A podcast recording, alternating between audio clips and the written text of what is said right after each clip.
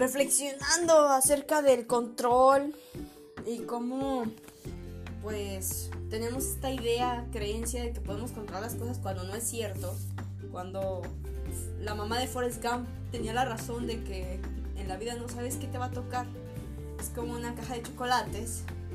Em, me quedé pensando, bueno, sí, es cierto, ah, sabemos que hay cambio, siempre hay cambio, bueno, algún día nos vamos a morir, ok, es parte de, pero, uh, pues, sí, no sé qué va a pasar mañana, no sé qué va a pasar dentro de 5 minutos, si voy a salir aquí o no, ok.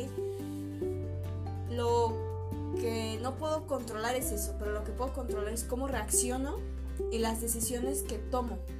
Porque siempre tenemos ese poder de decisión, ese libre albedrío de elegir tanto qué hacer, cómo pensar, eh, cómo pensar acerca de algo. Entonces, em, ya teniendo esta responsabilidad en nuestras manos, más que nada sabiendo que existe ese poder interno, que es más algo, o sea, no puedes desligarte de la responsabilidad de tus actos. Es algo tuyo, intrínseco, que quieras o no, tú, estás condenado a ser libre y a elegir las cosas y por tanto también eres responsable de lo que está sucediendo aquí en tu vida. No estoy diciendo que seas responsable de las cosas trágicas o las cosas súper eh, hermosas que la vida llega y te sorprende, pero sí eres responsable de cómo reaccionas ante ello. Yo sé que es complicado y hay momentos muy complejos que, puede, que puedes escucharme y decir, ¿cómo me estás diciendo esto? Si en mi vida me están pasando cosas tan complicadas. Ok, entiendo. Entiendo, entiendo la emoción. Sin embargo, eh, no sirve de nada culpabilizarse, hacerse una víctima, por más negro que sea el panorama. Y créeme, porque he vivido cosas muy complejas que sabiendo esto pues no es sencillo a la primera, pero mantenerse en ese, en ese hoyo no te va a sacar de ahí. Hay que saber agradecer todos los días tal cual, porque es parte de la integridad de la vida. Y ver que la vida es un regalo en sí mismo y apreciarlo.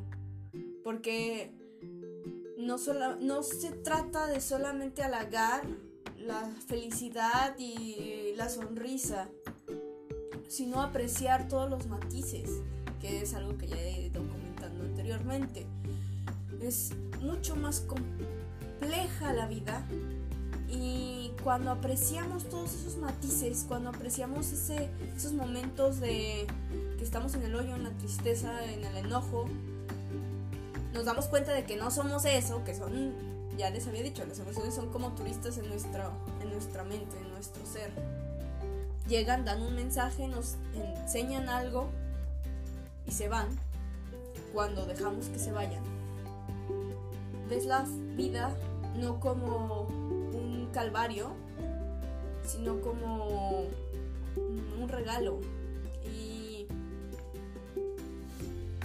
creo que la idea de querer controlar nos vuelve eh, lo contrario a... Ok. Esa idea de querer controlar las cosas, de que sucedan de cierta forma, nos vuelve rígidos. Y en la vida pasan muchos cambios arriba, abajo. Eh, fluye y luego se acorda. Cosas cosas súper interesantes que pasan en la vida. Buenas cosas, malas cosas, según nuestra perspectiva, porque son cosas simplemente al final. Y hay que aprender a ser flexible y llevar ese ritmo que, la vida nos brinda y apreciarlo. Tanto las canciones rápidas y de suspenso, las canciones lentas, las canciones felices. Don't Stop Me Now de Queen o o I'm a Creep o Creep de Radiohead. Em,